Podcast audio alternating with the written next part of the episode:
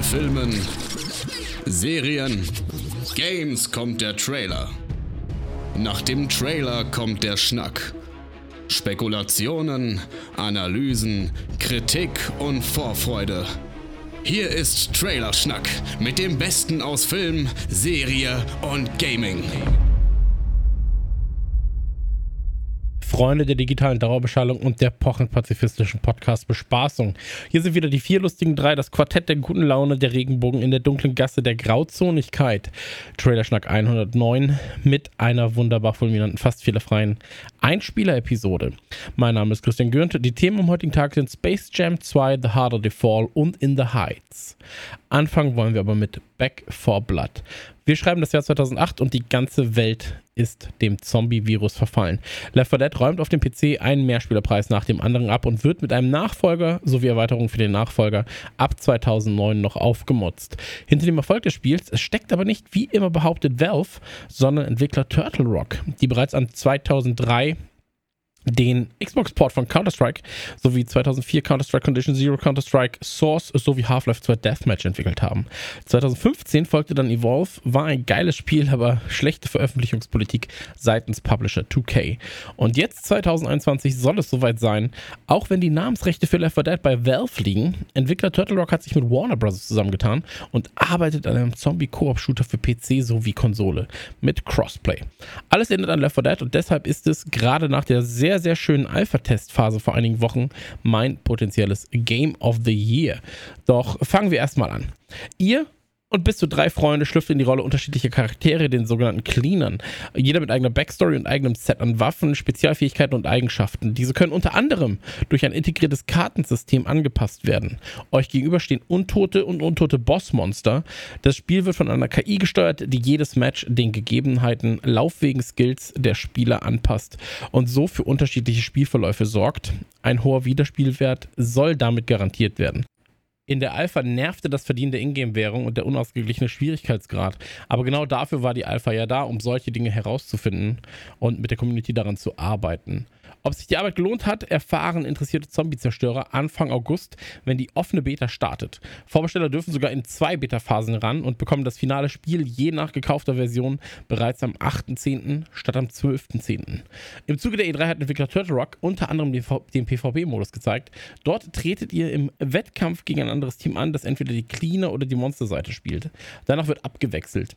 Das hat bei Left 4 Dead schon endlos viel Spaß bereitet und mit dem Wissen, wie sich Mehrspieler-Spiele seitdem entwickelt haben, sehe ich da eine sehr, sehr große Chance für Turtle Rock, sich einen Platz am Mehrspielerhimmel zu sichern und Back 4 Blood als große fortlaufende Serie fortzuführen. Ebenfalls gab es einen Einblick in Karten, die Glieder und einige Maps. Zudem gab es schönes Gameplay zu sehen.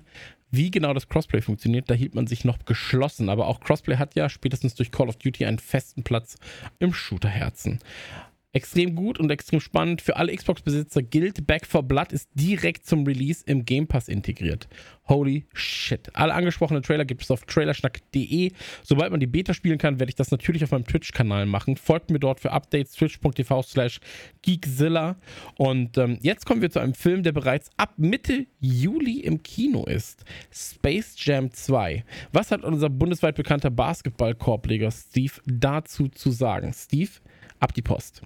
Hallo, Grüße an alle Hörer und Grüße an Chris, der mich dankenswerterweise jetzt hier live on tape einspielt, in die Sendung schaltet. Hier ist Steve und ich möchte über einen Trailer sprechen zu dem Film, der im Juli in die Kinos kommen soll. Mitte Juli soll der ins Kino kommen, ist äh, zumindest bis jetzt so angekündigt, wenn die Kinos offen sind. Und das sind sie ja jetzt immer mehr. Und mir ist jetzt bisher auch nichts untergekommen, dass da geplant ist, ihn gleichzeitig noch digital irgendwie auszuwerten. Da setzt man voll und ganz auf die Lichtspielhäuser ja, gut, Ungeimpfte müssen dann immer schauen, ob es ihnen das wert ist, ne, ins Kino zu gehen. Aber darüber wollen wir jetzt nicht diskutieren. Es geht um Space Jam 2 bzw. Space Jam A New Legacy. Unter diesem Titel wird er hierzulande auch äh, vermarktet. Zumindest habe ich das bisher so gesehen. Und äh, so wird er ins Kino kommen. Man hat das ja irgendwann mal so ein bisschen verpönt abgeschafft, dass Fortsetzungen oder Reboots oder Neustarts irgendwie nochmal eine Nummer haben, sondern die müssen dann immer einen komischen Untertitel haben. Ob jetzt A New Legacy unbedingt der Titel ist, den man an der der Kinokasse sagt, äh, gerade wenn man als äh, Eltern mit den Kindern geht, aber vielleicht ist auch einfach Space Jam reicht. Ne? Da wird einfach nur gesagt, Space Jam, den wollen wir schauen und da wird es schon keine Verwechslung geben, auch wenn es äh, eben quasi der zweite Teil ist ähm, zu einem Film, den es 1996 schon einmal gab. Ein Film, mit dem ich, ja, da bin ich so ein bisschen zwiegespalten. Ich verbinde zum einen eine gute Zeit mit ihm, zumindest hat er mir in nicht so guten Zeiten gute Zeiten beschert. Auf VHS äh, war er für einen da und hat einen gut unterhalten, aber eigentlich war er auch nie so wirklich richtig gut, wenn man ganz, ganz ehrlich ist. Also den hat man immer aus so einer nostalgischen Brille so ein bisschen geguckt und es war natürlich was Besonderes. Der Basketball-Hype der 90er, äh, Michael Jordan war in dem Film mit Bugs Bunny, das war sehr cool gelöst, es sah alles sehr, sehr schön aus, die Tricktechnik, wie eben Zeichentrick und Realfilm zusammengegangen sind und so. Ähm, und es hat Spaß gemacht. Wenn man ihn heute guckt, muss man sagen, den kann man eigentlich nur nostalgisch gucken oder mit Kindern. Das ist kein wirklich richtig guter Film. Aber der ging auch nur irgendwie eine Stunde 28. Schönes, kurzes Film Filmchen mal für zwischendurch, unterhaltsam, wenn man die Looney Tunes mag. Der neue Film soll jetzt tatsächlich zwei Stunden gehen und macht ein bisschen was anders. Es war zu erwarten, es wird natürlich moderne Computeranimationen geben. Allerdings, das zeigt uns der Trailer jetzt eben schon, sehen wir die Looney Tunes nicht sofort computeranimiert gerendert in 3D, sondern wir sehen sie erstmal noch als Cartoon-Charaktere und dann wandeln sie sich um in so 3D-Animationen, wie wir sie heute von den ganzen CGI-Filmen kennen. Das finde ich ist ganz gut gelöst und sie sehen vor allem als CGI auch immer noch toll aus und man hat sofort irgendwie einen coolen Look und sofort das Gefühl, ach Mensch, das harmoniert aber gut mit den realen Menschen und funktioniert. Plotmäßig ist es genauso wie beim alten Teil. Es muss halt äh, quasi die Welt gerettet werden, in dem Basketball gespielt wird. Ähm, das ist albern, aber darum geht es ja. Also das ist einfach, macht Spaß und das will man dann auch kaufen, vollkommen in Ordnung. Ähm, was ein bisschen erstaunlich ist, ist, dass man jetzt im zweiten Trailer irgendwie nicht mehr so sehr darauf setzt, zu zeigen, dass es noch eine andere Welt neben der Cartoon-Welt gibt. Also es wird angedeutet, man kann es auch äh, ahnen, aber im ersten Trailer, den es äh, zu Space Jam vor ein paar Monaten gab, da hat man noch richtig große Szenen gesehen mit dem Iron Giant, mit Drachen, die rumfliegen, mit King Kong und da wurde ganz klar, okay, es geht hier darum, dass man wirklich das Ganze erweitert. Es gibt nicht nur eine Cartoon-Film-Fiktionswelt, sondern es gibt eben auch eine für alle Sachen, in dem Fall alle Warner-Sachen und da kam so ein bisschen die Vibes Vibes von Ready Player One natürlich wieder hoch. Ähm, mich persönlich beeindruckt sowas immer oder mich begeistert es immer. Das ist so ein bisschen dieses Kindliche, das habe ich mir früher immer so vorgestellt. Könnte man doch in die Film- und Fernsehwelt einfach reisen und eintauchen. Zum Beispiel, da gab es eine Serie, der eine oder andere kennt das vielleicht sogar noch, äh, nannte sich Die Märchenbraut oder Arabella, so eine tschechische äh, Märchenserie, die aber in der modernen Welt spielt und da konnte man in die Märchenwelt reisen und da gab es dann, dann auch sowas, dass es so eine Überschneidung gab mit der Märchenwelt der Erwachsenen. Also in der Märchenwelt war waren natürlich tatsächlich Zauberer und Hexen und Prinzessinnen. Und in der Märchenwelt der Erwachsenen war in dem Fall, da hatte man wohl irgendwie die Lizenz Phantomas, äh, eine Figur aus einem Jahr, aus einer Komödie mit Louis de Finesse. So spaßig, aber auch ein bisschen Thriller und äh, ernsthaft. Ein Verbrecher, der immer so in Masken war. Vollkommen egal, tut jetzt auch nichts zur Sache. Aber das fand ich als Kind immer faszinierend, die Vorstellung, man könnte irgendwo hinein und vielleicht gibt es auch irgendwie so Crossover zwischen den Figuren. Also es kann sich dann eben die Märchenprinzessin kann dann Phantomas begegnen. Das fand ich irgendwie immer faszinierend. Ready Player One hat das eben ganz groß vorgemacht und Space Jam hatte das nur so eben nur für die Cartoon-Welt. Wir erinnern uns noch an so Sachen wie ähm, Falsches Spiel mit Roger Rabbit. Da gab es eben auch eine ausgedachte neue Cartoon-Welt, die an die Looney Tunes vielleicht angelehnt war, aber es gab dann die Looney Tunes nur so am Rand und es gab auch Disney-Figuren. Da hatte man ein bisschen diesen Crossover-Aspekt und ja, das scheint jetzt in Space Jam 2 vielleicht auch nochmal zu passieren. Allerdings lässt uns eben der zweite Trailer so ein bisschen im Unklaren, inwieweit das dann großen Raum einnimmt oder ob das nur mal ganz kurz so ein Seitengag ist oder irgendwas nur ganz kurz gemacht wird und ansonsten setzt man auf die Looney Tunes.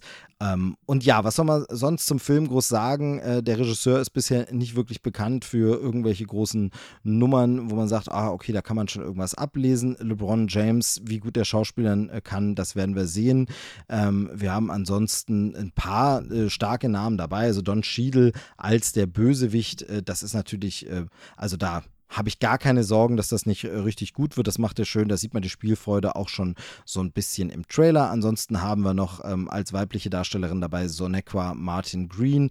Die kennt man aus äh, Star Trek Discovery, wo sie ja äh, finde ich, überzeugt, wo sie das sehr, sehr gut spielt. Manchen Leuten ein bisschen zu weinerlich ist, aber ich äh, mag ihre, ihre Performance da sehr und kann mir vorstellen, dass sie hier auch gut rüberkommt. Allerdings äh, bleibt abzuwarten, wie groß denn die Rolle überhaupt wird. Und ansonsten, ja, die Looney Tunes und das ist für mich der Grund, warum ich diesen Film eigentlich sehen will und ich will ihn vor allem äh, mit meiner Tochter sehen. Denn das ist natürlich was, äh, diesen Film, glaube ich, guckt man mit Kindern am liebsten oder wenn man selber halt Looney Tunes-Fan ist, einfach mal wieder große Looney Tunes-Action zu sehen und die bekannten und beliebten Figuren vom Roadrunner über Porky Pig, über äh, Tweety und wie sie alle heißen, Daffy Duck, die alle dabei zu haben, eben neben Bugs Bunny und mit denen mal wieder was, was Größeres zu sehen, das äh, ist ja einfach, das gibt es halt nicht so oft. Es wurde nach Space Jam zwar nochmal versucht, aber irgendwie war das nicht so erfolgreich und dann gab es lange, lange nichts. Und deshalb äh, ist das, glaube ich, einfach schön.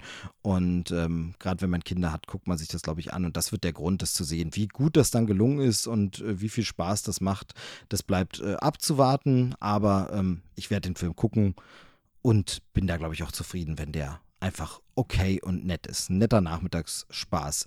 Was man bei Space Jam vielleicht noch erwähnen kann, ist die Webseite, denn da ähm, der eine oder andere erinnert sich vielleicht noch, die Space Jam war über viele Jahre hinweg, also Jahrzehnte sogar, wirklich eine der wenigen Webseiten im Netz, die immer noch in ihrer alten Urfassung online war. Also es gab das dann eben damals mit dem Aufkommen des Internet und immer, dass es immer größer wurde, dass es zu jedem Film natürlich auch eine Internetseite gab und äh, die natürlich auf dem damaligen technischen Stand, also wir erinnern uns schlechte GIFs und komische Bilder und es sah alles noch nicht so besonders schön aus vom Design. Und SpaceJam.com war so eine Webseite, die ewig lange immer noch in dieser Fassung online war.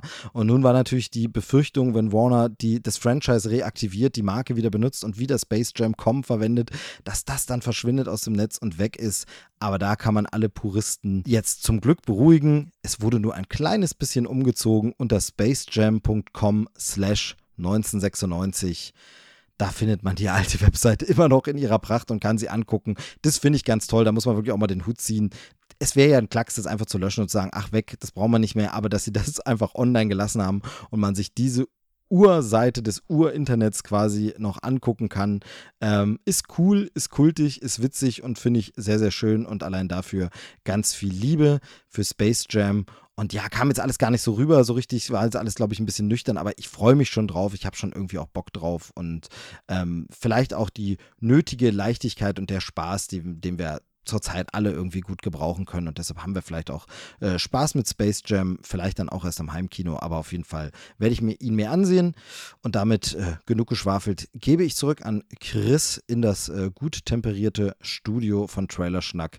Macht's gut. Tschüss, sagt der Movie Steve. Ihr habt's gehört, Tschüss sagt der Movie Steve und ähm, Hallo sagt der Faultier Chris. Der hat natürlich auch einen Film mitgebracht.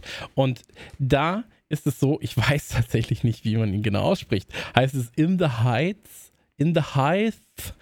Heights? Es ist auf jeden Fall ein Film, ähm, den ich wahrscheinlich nicht im Kino gucken werde, der aber von Chris ähm, wohl oder übel erwartet werden wird. Ähm, ich bin sehr, sehr gespannt, was Chris zu sagen hat. Möchte an dieser Stelle nochmal darauf hinweisen, ähm, wenn Chris Dinge empfiehlt, ebenso wie auch Steve und auch Joel, sollte man tatsächlich mal reinschauen. Ähm, weil Steve hat letztens, äh, wir machen ja diese 60 Sekunden Wochenendtipps für Disney auf Instagram. Und da hat er Wolfgang empfohlen auf Disney Plus. Das habe ich mir angeguckt und es war tatsächlich ein fantastischer Tipp. Deswegen vielen Dank nochmal dafür, lieber Steve. Jetzt aber zu Faultigris und In the Heights. Heights. Heights. In the, in the Heights. Einen wunderschönen guten Tag. Ich bin der Chris und heute habe ich kein Videospiel für euch dabei, auch keinen normalen Film. Mein Einspieler dreht sich um In the Heights. In the Heights ist ein Musicalfilm aus der Feder von keinem geringeren als Lin-Manuel Miranda, den wir schon von Hamilton kennen. Ähm, der Film kommt am 22. Juli in die deutschen Kinos und spielt namensgebend in einem kleinen Stadtviertel von Manhattan, den Washington Heights. Worum geht es? Eigentlich um eine Handvoll liebevoller Charaktere und das Viertel eben. Ähm, jeder von den Protagonisten hat im Endeffekt seine eigenen Träume, hat seine eigenen Probleme und es macht einfach Spaß, sich die Geschichten davon anzusehen, wie sie ineinander verwoben sind, wie sie versuchen, unabhängig voneinander ihre Ziele umzusetzen. Ähm, aber bevor jetzt wieder jeder schreit, Musicals sind doof, gib Action-Blockbuster, du Pleb, ähm, ja, ist mir alles durchaus klar. Musicals sind nicht für jeden was. Aber wenn wir schon mal so einen Meilenstein der Zunft der Musicals hier haben, will ich auf jeden Fall auch drüber schnacken. Ähm, in dem Film wird nicht ausschließlich gesungen, aber ich will nicht lügen, die meiste Zeit eigentlich schon. Der Cast ist hervorragend. Ähm, Miranda hat damals am Broadway und off-Broadway selbst die Hauptrolle von Usnavi übernommen. Ähm, jetzt lässt er Platz für andere aufstrebende Talente. Anthony Ramos, den wir auch schon von Hamilton kennen, hat in Hamilton quasi zum einen den Sohn von, von ihm, also von Hamilton, gespielt. Zum anderen war er einer der, der Freundesgang. Ähm, übernimmt hier und macht seine Sache einfach brillant. Also vom ersten, vom ersten Moment an hat man ihn direkt ins Herz geschlossen. Auch wenn ich einfach äh, Miranda super gerne vor der Kamera sehe, ähm, war das auf jeden Fall keine schlechte Entscheidung. Miranda selbst spielt so einen kleinen Eisverkäufer und hat sich es eben nicht nehmen lassen, doch noch hier und da irgendwo aufzutauchen, aber er hat wirklich die große Bühne den anderen überlassen. Ähm, auch andere bekannte Gesichter aus Hamilton sind hier zugegen spielen meistens kleine Nebenrollen, hat mich aber trotzdem gefreut, sie da zu sehen. Zum Beispiel auch George Washington. Ähm, die Musik von In the Heights ist deutlich mehr lateinamerikanisch angehaucht, natürlich. Ähm, aber verbindet das auch wieder hervorragend mit Elementen aus Hip-Hop und herkömmlichen Musicals. Zur Story will ich gar nicht so viel sagen. Ähm, es geht grundlegend äh, darum, wie schwer es Einwanderer in Amerika haben. Und das ist auch ein schönes Thema. Der Cast ist wieder sehr divers besetzt und äh, das macht natürlich sehr viel Spaß. Ich will aber die Überraschungen und sowas gar nicht vorwegnehmen. Ich habe das Ding jetzt zwei bis dreimal schon gesehen. Es ist halt auch wirklich was, was man wunderbar im Hintergrund laufen lassen kann. Der Soundtrack ist hervorragend. Das hatte ja, Hamilton hatte ja schon bei mir diese Magie, dass ich irgendwie so gut wie kein anderes Album in dem Jahr so oft gehört habe wie den Hamilton-Soundtrack. Das schafft gerade in der Heights bei mir auch in den letzten Wochen. Läuft einfach rauf und runter. Ähm, über das Wie kann man in der Heights jetzt schon sehen. Will ich gar nicht zu viel verraten. Im Endeffekt, es ist bei HBO Max und ähm, da könnt ihr euch selber informieren, wie man, das, wie man das am besten hinkriegt. Die Zusammenfassung der Story ganz kurz. Usnavi ist die Hauptperson und Usnavi hat einen kleinen Laden an einer Ecke in dem Viertel. Usnavi ist ein junger Mann und ähm, der Laden ist von seinen Eltern. Die Eltern sind leider verstorben. Aber er hat diesen einen Traum in seinem Leben, wieder zurück in die Dominikanische Republik zu ziehen und dort weiter weiterzumachen. Und hier steigen wir in die Geschichte ein. Ähm, visuell ist das Ganze super schön umgesetzt. Musik und Broadway-Produktion gewannen sowieso schon damals Grammy und Tony Awards. Ähm, eigentlich konnte gar nichts schiefgehen und das ist es eben auch gar nicht. Die Geschichte kickt mich noch mal ein bisschen emotionaler, als es Hamilton geschafft hat, ist natürlich auch klar. Hier haben wir was, das einfach äh, frei erfunden ist und Hamilton hat ja doch eine bekannt, die amerikanische Geschichte nacherzählt. Ähm, am Ende kann ich eigentlich nur sagen, Wer Hamilton was abgewinnen konnte, wird auch in The Heights lieben. Wer zu cool für Musicals ist, wird sich auch hier damit schwer tun. Der Soundtrack ist sowohl in der Broadway-Version als auch jetzt in der Filmversion bei Spotify. Der Unterschied, es, wurden, es wurde ein bisschen für den Film gekürzt. Der Film ist, glaube ich, immer noch zweieinhalb Stunden lang, aber natürlich ähm, ist vielleicht die ein oder andere Roll Rolle rausgefallen, das ein oder andere Stück Musik ist auch rausgefallen. Ähm, für mich als jemand, der jetzt das Broadway-Stück noch nicht konsumieren konnte, natürlich, ähm, ist es jetzt absolut nicht störend und äh, mir fehlt hier auch absolut gar nichts. Ich kann das Ding nur empfehlen. Es passt auch hervorragend in diese heiße Jahreszeit. Ähm, von mir nur große Empfehlung für Musical-Freunde. Ich war der Chris. Ich hoffe, ihr habt sehr viel Spaß mit dem Rest der Folge und ich habe euch nicht zu sehr mit Musicals gelangweilt. Lasst euch impfen, äh, bleibt vorsichtig und reingehauen. Reingehauen, sagt der Faulty Chris und der Tent Master J. Joelsen sagt, The harder they fall, Jetzt wird geshootet. Ich habe keine Ahnung, was er eigentlich sagt. Aber der Punkt ist, ähm, Joel hat sich einen Western ausgesucht, und zwar The Harder They Fall von, äh, heißt äh, Namen, ne? Ich weiß, dass Joel jetzt gleich, Joel hat auch immer Probleme mit Namen, aber James Samuel hat die Regie geführt, äh, kommt im Herbst 2021 und ähm, läuft dann auf Netflix. Western. Sand, Schweiß, Staub, ich bin raus. Aber Joel ist scheinbar drin. Und äh, warum, das verrät er euch jetzt. So, ich habe Hunger. Ich habe Durst. Aber ich dachte mir, bevor ich jetzt Mittagessen gehe, serviere ich noch eben diesen Einspieler. Erst wollte ich über den neuen Trailer zu Suicide Squad sprechen, aber den haben wir vor kurzem erst behandelt und vielleicht kommt er ja an anderer Stelle nochmal zum Zug. Dann habe ich überlegt, ähm, spreche ich vielleicht mal über Too Hot to Handle. Es ist äh, Trash TV auf Netflix mit einem besonderen Kniff. Und zwar werden da wieder hübsche, junge, dumme Menschen eingeladen. Und die denken, sie machen bei sowas mit wie Love Island. Die denken, da geht jetzt die große Bumserei und Hurerei los. Und dann wird ihnen nach einem Tag auf dieser Insel offenbart, dass sie bei Too Hot to Handle sind. Und dass sie äh, Geld verdienen können, wenn sie sich eben nicht anfassen und nicht miteinander rummachen. Da werden sie natürlich schön gekockblockt. Äh, witzig, aber ja, gibt nicht genug her, um da einen kompletten Einspieler drüber zu machen.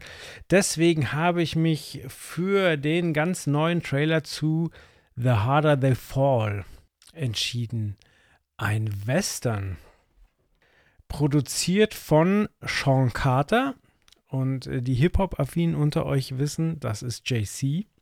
Und allein die Tatsache sorgt ja schon für ein bisschen Aufmerksamkeit, aber da steckt noch viel, viel mehr dahinter. Ein weiterer Produzent ist James Lasseter.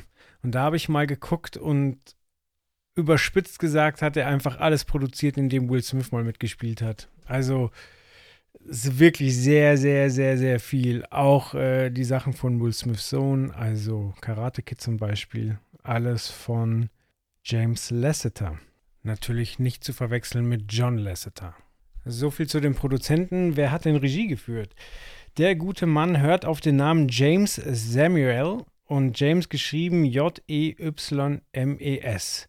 Und der hat noch nicht so viel gemacht. Der hatte das Musikdepartment bei The Great Gatsby zusammen mit JC. Da hört man schon mal, wo der Link denn herkommt und hat bis jetzt einmal Regie geführt 2013 und zwar für einen Western. Aha, schon wieder ein Western. Damals hieß das Ganze They Die by Dawn. So, was haben die beiden Filme gemeinsam, außer dass sie beides Western sind? Äh, dass sie mit sehr prominenten BIPOCs besetzt sind. Also damals waren unter anderem schon Rosario Dawson und Erika Badu dabei.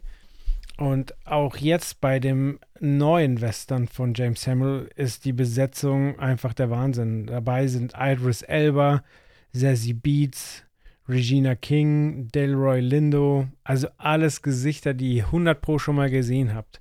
Im Übrigen, äh, Zazie Beats könnt ihr euch ja mittlerweile bei Disney Plus auch als Freundin von Childish Gambino in Atlanta angucken falls ihr das noch nicht getan habt. Äh, sehr, sehr interessante Person, die übrigens auch Deutsch spricht, weil sie einen Teil ihrer Jugend hier verbracht hat. Der Trailer an sich verrät uns, dass es sich um eine Netflix-Produktion handelt, sagt noch keinen genauen Starttermin, das heißt nur This Fall. Und wir sehen, dass das Ganze sehr, sehr hochwertig aussieht. Also egal ob Kameraperspektive, Optik, Ausstattung, das macht richtig, richtig Spaß. Der Trailer ist auch mit schöner Musik untermalt und natürlich passend auf die Musik geschnitten. Und es ist doch bemerkenswert, dass, dass es immer noch Westernfilme gibt, die durchaus eine Relevanz haben. Und ich glaube, da kann man sich auch bei, bei Quentin Tarantino bedanken, der das Genre 2012 mit Django, ich sag mal, wieder zurückgebracht hat. Und auch schön, dass sich da mittlerweile was ändert, denn Django ist von 2012 und mit Jamie Foxx hat da ein People of Color oder ein Man of Color die Hauptrolle übernommen, auch wenn Samuel Jackson dabei war, wenn die gute Frau Washington dabei war und somit der Cast durchaus ausgeglichen war, ist es doch schön zu sehen, dass gleich ein Jahr danach ähm, äh, ein Film kam, der aus dem Western-Genre stammt und wirklich hauptsächlich People of Color besetzt hatte und jetzt eben nochmal von JC produziert, kompletter Cast, wobei nicht kompletter, aber kompletter Hauptcast eben schwarz. Das macht neugierig. Und also das Schöne daran ist nicht, dass da jetzt lauter People of Color besetzt sind, sondern dass es wahrscheinlich sogar egal ist. So, ich meine, ich rede jetzt drüber, aber sie sind jetzt nicht deswegen besetzt, weil der Charakter unbedingt farbig sein müsste, sondern sie sind halt einfach so besetzt. So, es könnten auch weiße Leute sein. Und das ist halt die richtige Richtung. Ich bin, bin sehr gespannt, wie der Film dann aufgenommen wird, ob das ein Ding wird oder ob der einfach im, in der Netflix-Suppe untergeht. Der Trailer hat auf jeden Fall Bock auf mehr gemacht, wie ich finde. Checkt den mal aus, sagt mir, wie ihr es findet und ich gebe zurück zu Chris. Baba. Baba. Joel, vielen, vielen Dank für deine Einschätzung zu The Harder They Fall. Ihr könnt eure Einschätzung wie immer loswerden und zwar auf Instagram.tv nee, Instagram.com ist es, ne? Ey, auf Instagram und da sucht ihr einfach einen Trailer-Schnack, dann findet ihr uns. Ähm, ich muss sagen, ich möchte noch an dieser Stelle zwei kleine Videospieltipps loswerden. Und zwar einmal Tainted Grail ähm, für Freunde von Slay the Spire, ein fantastisches ähm, Slay the Spire-eskes Karten. Deck Roguelite Game mit RPG-Elementen und ich möchte unbedingt noch einen Tipp loswerden und zwar Chivalry 2.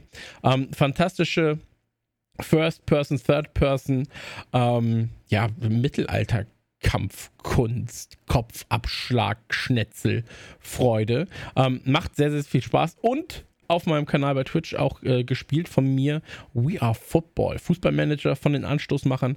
Checkt da auf jeden Fall auch das ähm, Interview, das ich geführt habe mit den Entwicklern auf äh, patreon.com slash radio nukular. We Are Football, ein fantastisches Spiel. Ähm, das war's. Wir wollten ja unter 30 Minuten bleiben, das haben wir jetzt geschafft. Ähm, checkt auf jeden Fall nochmal alle Trailer. Guckt gerade auch die Trailer zu Back for Blood auf trailerschnack.de. Ähm, ich habe richtig, richtig Lust, das Ganze auf Twitch zu spielen, mit euch auch zu spielen.